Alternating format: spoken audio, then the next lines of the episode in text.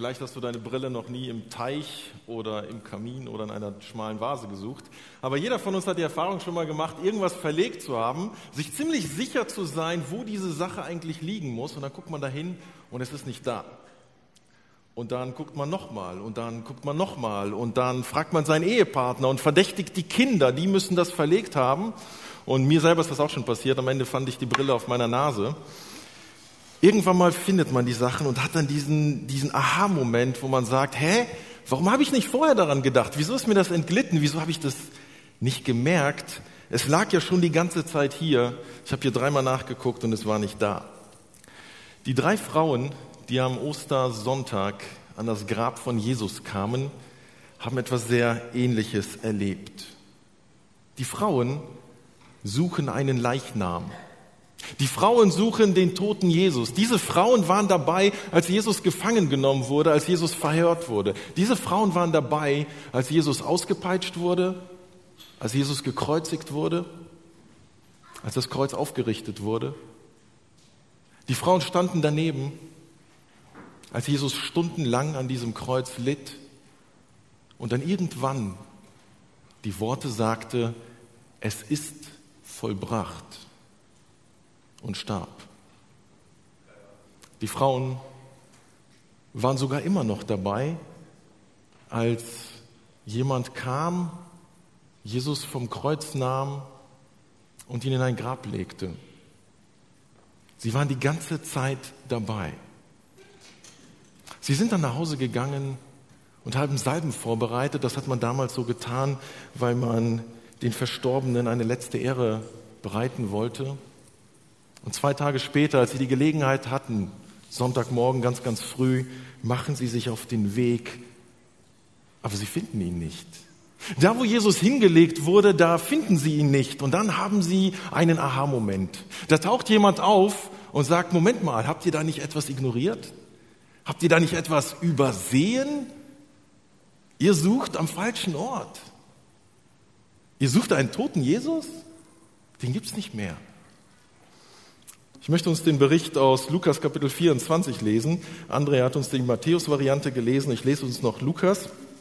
Die Evangelisten erzählen die Geschichte ein bisschen unterschiedlich, heben unterschiedliche Details hervor. Lasst den Text einfach mal auf euch wirken. Doch am ersten Tag der Woche nahmen diese Frauen in aller Frühe die Salben, die sie zubereitet hatten. Sie nahmen die Salben, die sie zubereitet hatten, und gingen damit zum Grab. Da sahen sie, dass der Stein, mit dem man den Eingang des Grabes verschlossen hatte, weggewälzt war. Sie gingen in die Grabkammer hinein, aber der Leichnam von Jesus, dem Herrn, war nirgends zu sehen.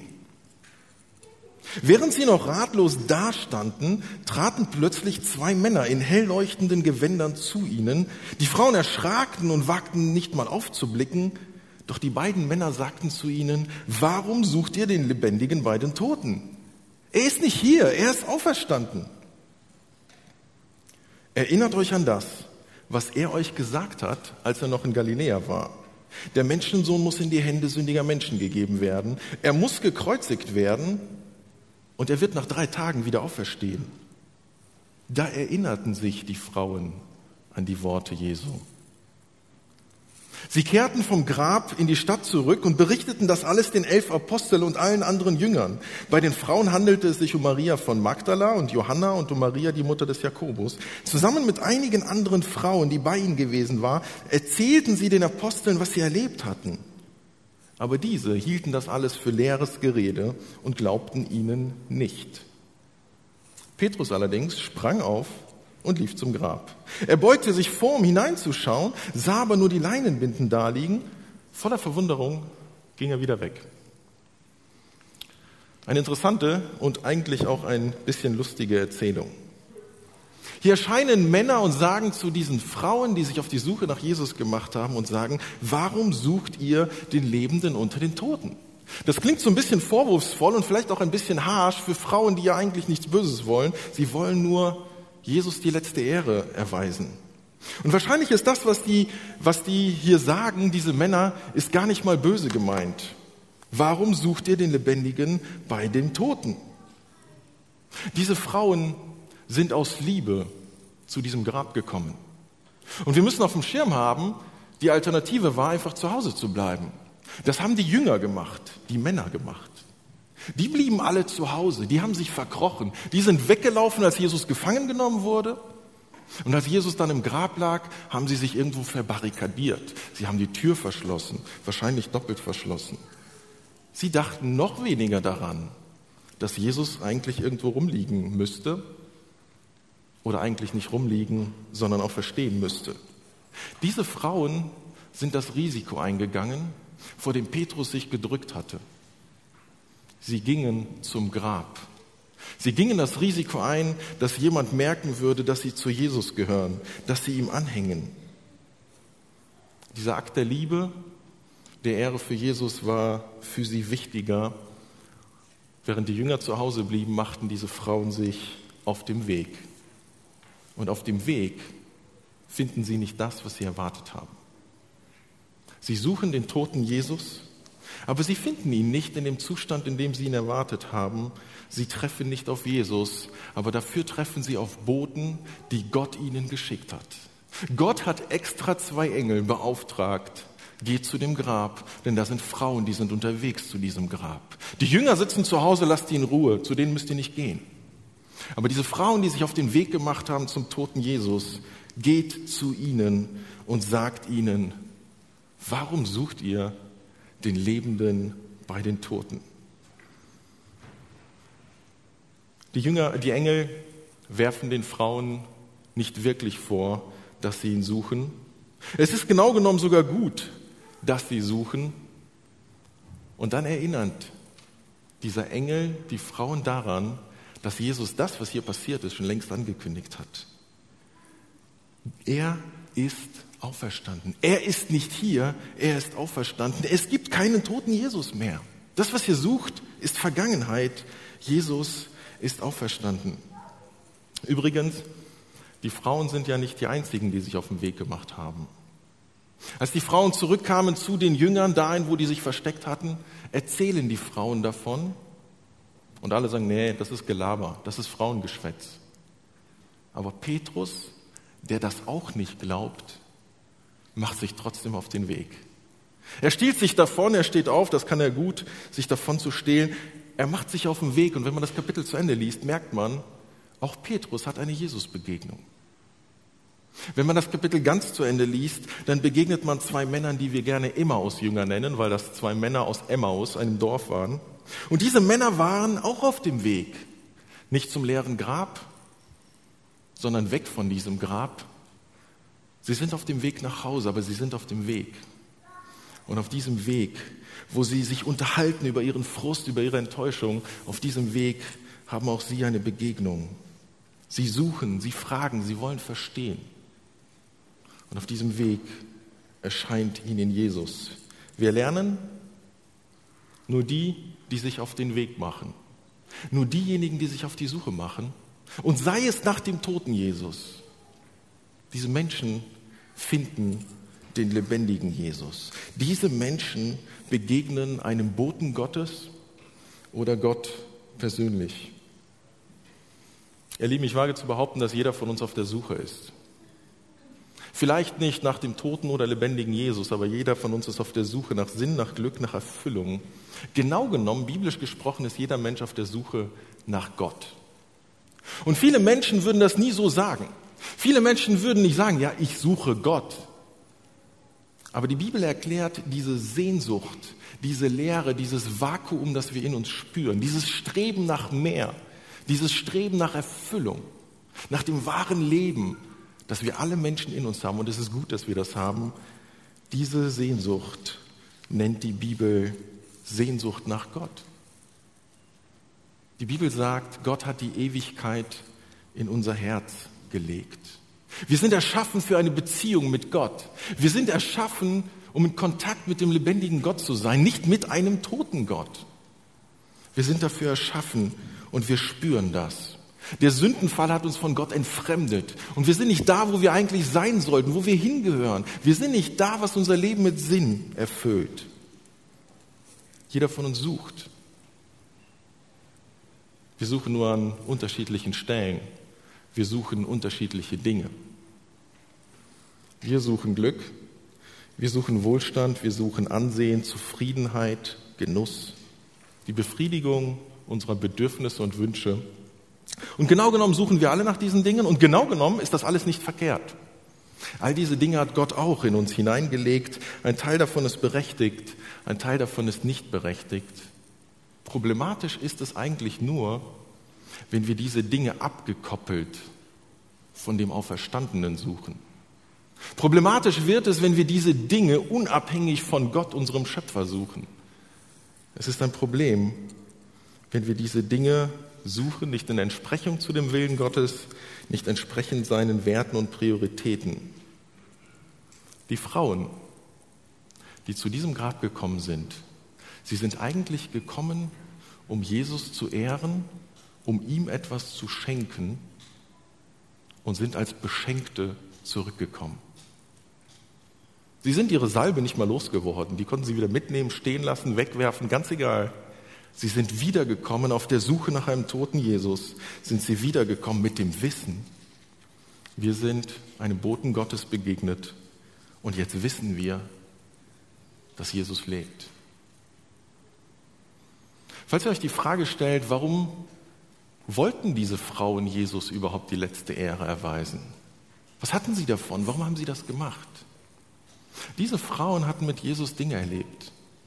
Diese Frauen hatten von Jesus Liebe und Annahme erfahren. Sie haben von ihm Wertschätzung erfahren. Maria von Magdala, die hier genannt wird, sie war mal besessen gewesen. Sie war richtig, richtig in tiefem Leid. Und Jesus hatte sie befreit und diese Frau hat das nie vergessen. Deshalb, weil Jesus diese Frauen angenommen hat, weil er ihnen Sündenvergebung gegeben hat, deshalb machen sie sich auf den Weg, um Jesus zu ehren. Sie scheuen keine Kosten, keinen Aufwand, kein Risiko. Seine Ehre ist ihnen wichtig. Ich weiß nicht, ob du suchst und wenn du suchst, was du suchst. Vielleicht suchst du nicht Jesus. Vielleicht sagst du, mein Leben ist gut. Ich brauche nichts. Mir geht es gut und ich glaube es dir und ich gratuliere dir dazu aufrichtig. Es ist gut, wenn es dir richtig gut geht. Aber ich möchte dich trotzdem darauf aufmerksam machen, dass du etwas suchen solltest. Dass es sich lohnt, sich auf die Suche zu machen, denn das Leben, das du und ich leben, das ist, wird nicht ewig so weitergehen. Und egal wie gut unser Leben aktuell ist, es wird nicht immer so bleiben. Und irgendwann ist dieses Leben zu Ende. Niemand von uns hat sein Leben in der Hand, aber es gibt einen Gott, der das Leben in der Hand hat. Niemand von uns kann etwas gegen seinen eigenen Tod unternehmen, zumindest nicht dauerhaft.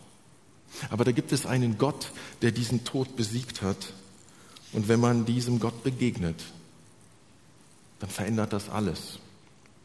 Und deshalb ist Ostern eine Einladung, sich auf den Weg zu machen nach diesem Gott. Meine zweite Frage ist, wo suchst du? Eigentlich ergibt sich das aus der Frage der Engel, die sagen, warum sucht ihr den Lebenden bei den Toten? Eigentlich ist es logisch, was die Frauen gemacht haben. Die Leiche Jesu wurde in ein Grab gelegt, also gehen wir zu dem Grab und suchen den, den toten Jesus. Aber es hat sich ja alles verändert in der Zwischenzeit. Der tote Jesus ist nicht mehr tot, also muss man ihn auch nicht im Grab suchen. Das hatten die Frauen verpasst, kann passieren. Sie kriegen von Gott den Wink, er ist auferstanden, also müsst ihr ihn auch nicht bei den Toten suchen. Wir merken, die Frauen hätten es eigentlich wissen können. Es ist sehr bemerkenswert, dass die Engel sagen, er hat es vorher angekündigt. Jesus hat doch drei Jahre lang davon geredet, dass er sterben wird, dass er in ein Grab gelegt werden wird und dass er auferstehen wird. Das erste hatten sie noch verstanden, die Frauen, die Jünger, alle anderen. Aber sie haben nicht bis zu Ende zugehört. Sie hätten es eigentlich wissen können. Sie hätten genau zuhören sollen. Wir können, würden sagen, sie hätten genau lesen können. Die Engel und später Jesus sagen sogar, es stand schon im Alten Testament, dass ich auferstehen werde. Ihr hättet eigentlich ganz entspannt zwischen Karfreitag und Ostersonntag leben können, denn es war festgelegt von Gott, dass ich auferstehen würde. Der Weg, den Gott gewählt hat, um sich zu offenbaren, ist sein Wort. Es heißt in unserem Text in Vers 8, da erinnerten sich die Frauen an die Worte Jesu. Gott ist sogar noch einen Schritt weiter gegangen. Er hat Propheten gesandt, er hat Apostel gesandt. Er hat uns eine ganze Bibel geschenkt. Und die Bibel bezeugt genau das. Wer Gott ist, wie Gott ist und dass Jesus auch verstanden ist. Wenn man das Kapitel zu Ende liest, dann steht zum Beispiel in Kapitel 24 ab Vers 25, da sagt Jesus zu den Emmaus-Jüngern, da sagte Jesus zu ihnen, ihr unverständigen Leute, wie schwer fällt es euch, all das zu glauben, was die Propheten gesagt haben? Musste denn der Messias nicht alles erleiden, um zu seiner Herrlichkeit zu gelangen? Dann ging er mit ihnen die ganze Schrift durch und erklärte ihnen alles, was sich auf ihn bezog, zuerst bei Mose und dann bei sämtlichen Propheten. Diese Emmaus-Jünger, die total frustriert waren, Jesus ist tot, zu denen kommt Jesus. Und er sagt nicht, hallo, hier bin ich, ich bin auferstanden. Nein, er versteckt sich. Er gibt sich ihnen nicht zu erkennen, schlägt die Bibel auf und sagt, lass uns das mal durchgehen. Wenn ihr gründlich lest, gelesen hättet, dann wüsstet ihr, dass ich auferstehe. Als Jesus wahrscheinlich am gleichen Tag seinen Jüngern erscheint, das gleiche Kapitel ab Vers 44, finden wir etwas sehr Ähnliches. Jesus sagt zu ihnen, nun ist in Erfüllung gegangen, wovon ich sprach, als ich noch bei euch war. Ich sagte, alles, was im Gesetz des Mose, bei den Propheten und in den Psalmen über mich geschrieben ist, muss sich erfüllen. Und er öffnete ihnen das Verständnis für die Schrift, sodass sie es verstehen konnten und sagte zu ihnen, so steht es doch in der Schrift. Der Messias muss leiden und sterben und drei Tage danach wird er von den Toten auferstehen. Merkt ihr etwas? Die Engel sagen, ihr hättet genauer zuhören sollen. Zu den Emmaus-Jüngern sagt Jesus, ihr hättet die Bibel gründlicher lesen sollen. Zu seinen Jüngern sagt er genau das Gleiche. Gott hat sich offenbart. Gott können wir begegnen. Wenn wir uns auf die Suche machen, dann können wir Gott begegnen und es führt kein Weg an der Bibel vorbei, denn Gott hat sich festgelegt. Wir müssen an der richtigen Stelle suchen. Wir müssen Gott nicht in selbstgemachter Frömmigkeit suchen. Wir müssen Gott nicht in von Menschen gemachter Religion suchen. Wir müssen Gott nicht in unserem frommen Tun und Ritualen suchen, in unseren spirituellen Gefühlen und nicht mal in unseren Emotionen. Wir müssen Gott dort suchen, wo er ist, wo wir ihm begegnen, in dem, was sein Wort ist in der Bibel. Wir begegnen Gott im Gespräch mit anderen Menschen. Gott offenbart sich. Gott offenbart sich im persönlichen Gebet. Wir können Auf, dem Auferstandenen begegnen. Er ist uns viel, viel näher, als wir meistens denken. Gott ist in diesem Gottesdienst. Gott ist in dem Raum, in dem du den Livestream verfolgst. Genau genommen, wage ich zu behaupten, hast du dich heute Morgen sogar schon auf die Suche nach Gott gemacht. Schließlich bist du in diesen Gottesdienst gekommen. Schließlich hast du irgendein Gerät eingeschaltet. Und du begegnest gerade Gott. Denn du hörst etwas aus Gottes Wort. Also ist Gott gerade da. Was suchst du? Wo suchst du? Und meine dritte Frage lautet, wer bist du? Diese Frage fällt vielleicht ein bisschen aus dem Rahmen. Wo suchst du? Was suchst du? Wo suchst du? Wer bist du? Als Jesus auf der Erde war, hatte er mit ganz vielen sehr unterschiedlichen Menschen zu tun. Und wir lesen das in den Evangelien, dass diese Begegnungen mit diesen Menschen sehr unterschiedlich abliefen. Und interessanterweise, wenn man die Evangelien liest, gerade die Karwoche, die letzten Tage Jesu vor seinem Sterben, da haben wir eine Kulmination, da läuft nochmal alles zusammen. Da begegnet er irgendwie allen Sorten von Menschen. Und ich wage zu behaupten, jeder von uns kann sich in diesen Begegnungen wiederfinden. Und ich gebe uns einen kleinen Abriss mit wem Jesus es in der Karwoche, in den letzten fünf Tagen vor seinem Tod alles zu tun hat. Versuch dich selber wiederzufinden. Da ist das Volk, Da ist die Volksmenge, die am Palmsonntag Jesus zugejubelt hat. Du bist unser König. Hosanna, Gott die Ehre. Du bist unser König. Und fünf Tage später fordern sie seine Hinrichtung. Total begeisterungsfähige Menschen, aber zugleich extrem manipulierbar. Das sind die Pharisäer. Pharisäer, die Jesus drei Jahre lang beobachtet haben. Jeden Schritt, jedes Wort. Sie waren ganz nah dran. Sie hatten so viel Vorbildung, dass sie Jesus hätten erkennen müssen. Sie kannten das Alte Testament teilweise auswendig. Sie haben mit Jesus diskutiert und Jesus hat sich Zeit für sie genommen. Aber sie wollten es einfach nicht wahrhaben, dass sie falsch liegen und Jesus nicht. Und deshalb steht Gott selbst vor ihnen. Sie suchen ihn eigentlich und gleichzeitig ignorieren sie ihn.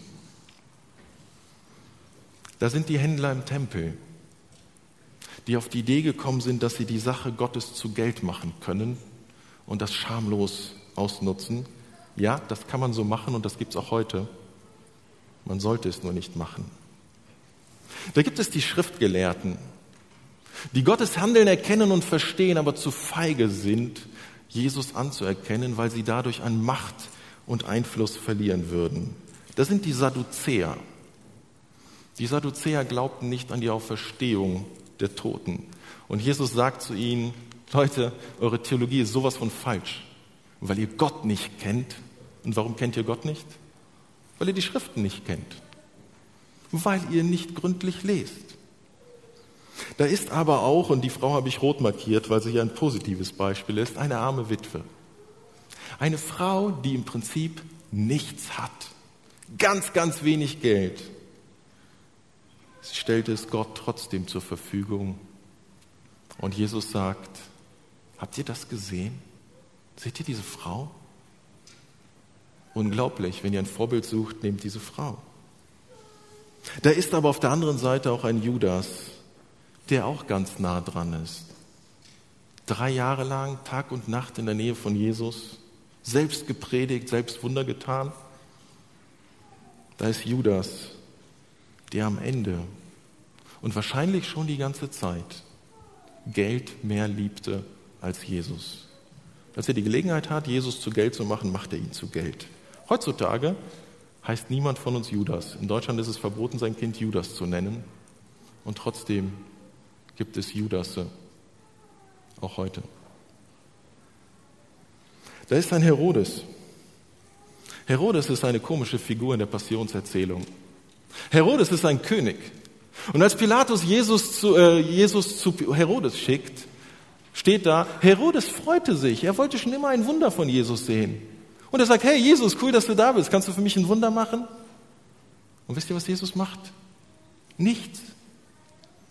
Er redet nicht mal mit ihm. Und Herodes sagt, ey, geht's dir noch gut? Weißt du, wer ich bin? Ich bin Herodes, ich bin ein König. Und du bist mein Bimbo. Ich will ein Wunder, mach ein Wunder für mich. Und Jesus sagt nichts und Jesus tut nichts, weil Jesus sich nicht vor den Karren spannen lässt. Da ist ein Pilatus, der seine Position und seine Macht, der seine Beliebtheit mehr liebt als die Wahrheit, der das Spiel durchschaut, aber Jesus trotzdem kreuzigen lässt. Und dann endlich mal wieder eine rot markierte Person, Simon von Kyrene, ein Unbeteiligter. Eigentlich geht der Mann nur spazieren oder von der Arbeit nach Hause oder irgendwas.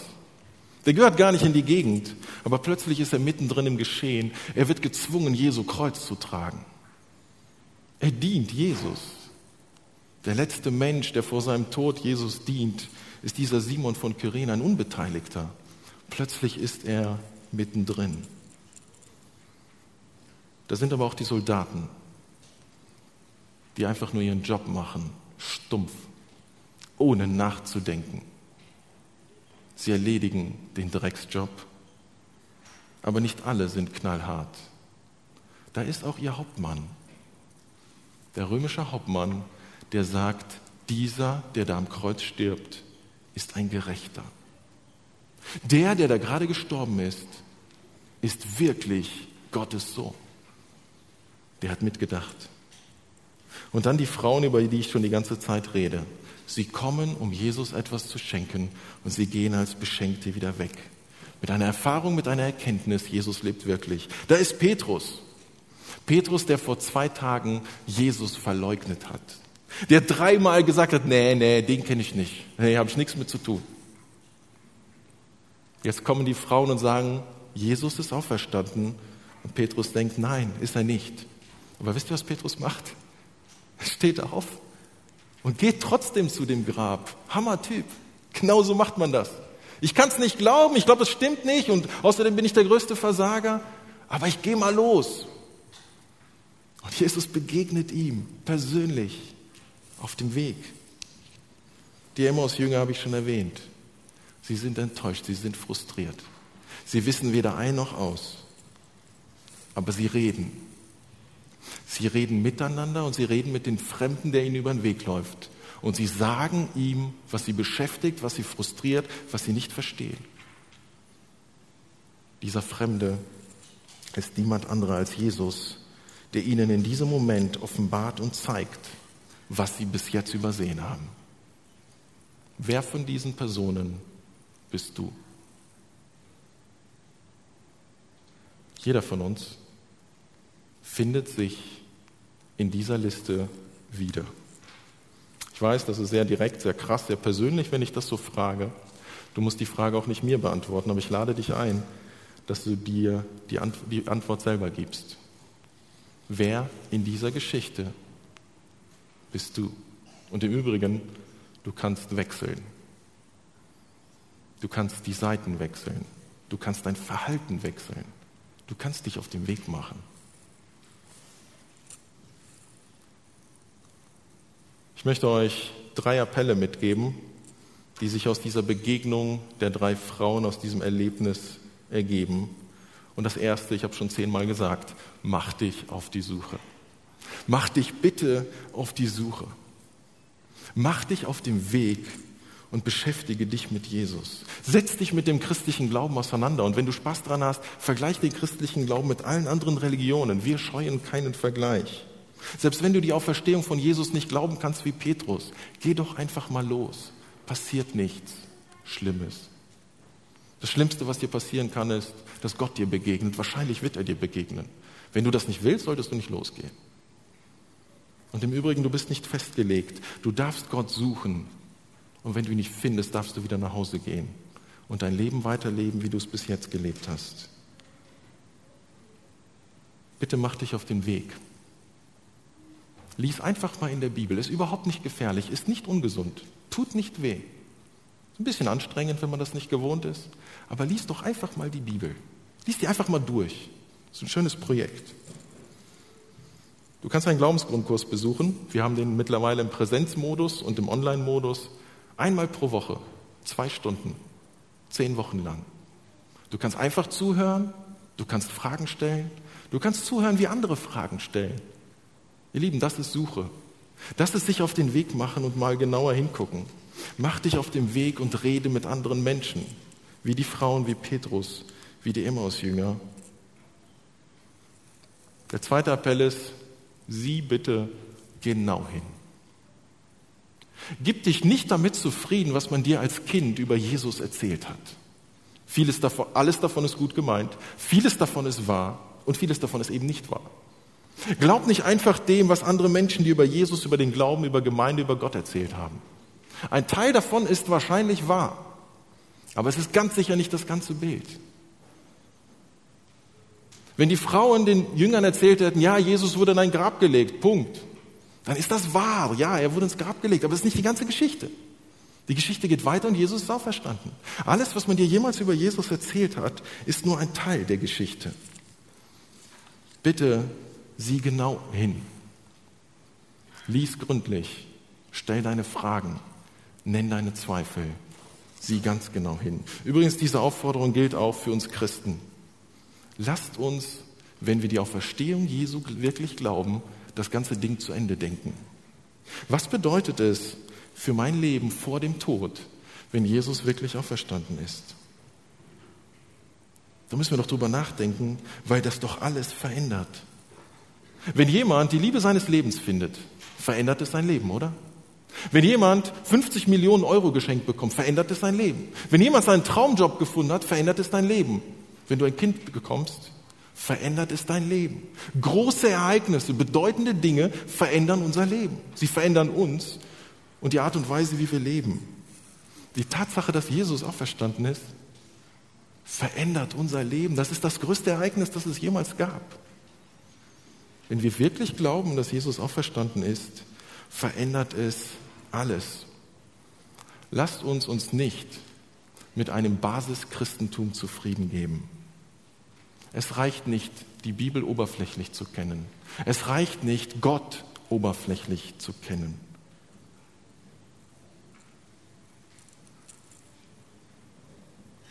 Der christliche Glaube wird häufig in den Medien als ziemlich dümmlich dargestellt.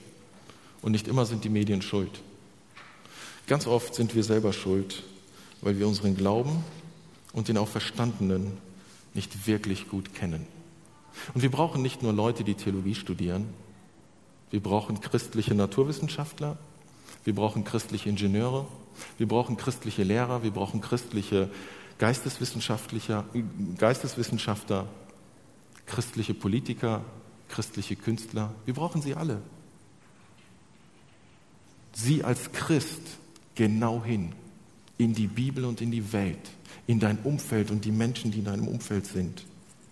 Wir müssen verstehen, was der Kern des christlichen Glaubens ist und auch die Details. Denn diese wurden vor Ostern übersehen. Und die Engel und Jesus sagen, stand schon immer da, schaut genauer hin. Mein letzter Punkt ist, lasst uns ins Gespräch kommen. Auch das gilt für Christen und wie für Nichtchristen, für Glaubende wie für Zweifelnde und Skeptiker. Lasst uns doch einfach reden. Die Frauen haben das nicht für sich behalten, sie gingen zu den Jüngern und die Jünger sagen, glauben wir nicht. Die Frauen reden weiter. Petrus sagt, glaube ich nicht, aber irgendwann steht er trotzdem auf. Und die Frauen haben ihn nicht überzeugt. Gott hat ihn überzeugt. Jesus selbst ist ihm erschienen. Den Emmaus-Jüngern genauso. Lasst uns reden von dem, was wir glauben und von dem, was wir nicht glauben. Lasst uns miteinander ins Gespräch kommen. Denn Gott begegnet uns dort, will dir dort begegnen. Die Auferstehung von Jesus ist garantiert das größte Ereignis, das jemals passiert ist in diesem Universum. Es gibt nichts Größeres, es gibt nichts Bedeutenderes. Mit der Auferstehung Jesu steht und fällt der christliche Glaube. Vielleicht denkst du, Christsein ist so ein kleines Nischending, das ein paar Leute in Siegburg machen und sonst noch irgendwo und ansonsten der Rest der Welt glaubt es nicht.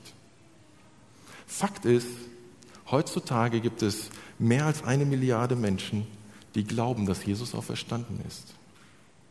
Es gibt heute 309 Millionen Christen, die für ihren Glauben verfolgt werden und leiden. 309 Millionen heute. Das alles ist völliger Unsinn, wenn Jesus nicht auferstanden ist. Das, was wir hier machen, was wir als Gemeinde machen, macht überhaupt keinen Sinn, wenn Jesus nicht auferstanden ist. Wir tun das, weil wir fest davon überzeugt sind, Jesus ist auferstanden und dass wir die beste Botschaft der Welt haben. Jesu Auferstehung verändert die Parameter in dieser Welt. Ob sie die Parameter in meinem Leben verändern, entscheidet jeder von uns selbst. Ich habe die Tage gegoogelt und versucht, Kontoauszüge zu fälschen. Leider äh, gibt es solche Programme im Internet nicht mehr. Ich glaube, das ist nämlich illegal. Was ich eigentlich wollte, ist euch einen Kontoauszug zeigen mit einem Minus von 50 Millionen. Und dann aus dem Minus ein Plus machen. Schaut mal, diejenigen von uns, die ein Konto haben, irgendeine Zahl ist da drauf. Angenommen, da ist 50 Millionen, ist wahrscheinlich bei den meisten der Fall. Äh, 50 Millionen. Es macht einen ganz, ganz großen Unterschied, ob vor diesen 50 Millionen ein Minus oder ein Plus steht, oder? Gewaltiger Unterschied. Nur ein Vorzeichen ist anders und alles ist anders. Dein Leben ist anders. Vor der Auferstehung Jesu hatten wir alle ein Minus. Minus 50 Millionen, minus 70 Millionen, minus 120 Millionen, keine Ahnung. Auf jeden Fall ein ganz, ganz großes Minus. Die Auferstehung hat aus diesem Minus ein Plus gemacht. Hat das Blatt gewendet, hat alles verändert, wenn wir es wollen, wenn wir es zulassen, wenn wir uns auf diesen Auferstandenen einlassen.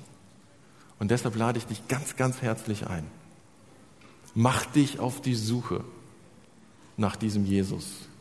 Sieh wirklich genau hin und lass uns ins Gespräch kommen. Egal, ob du glaubst, ob du zweifelst, ob du Fragen hast, ob du enttäuscht und frustriert bist. Egal, wo du bist, egal, wo du stehst. Mach dich auf die Suche und rede, suche, lies, beschäftige dich damit. Ich wünsche dir Gottes Segen. Denn Jesus ist wirklich auferstanden und hat alles, wirklich alles verändert.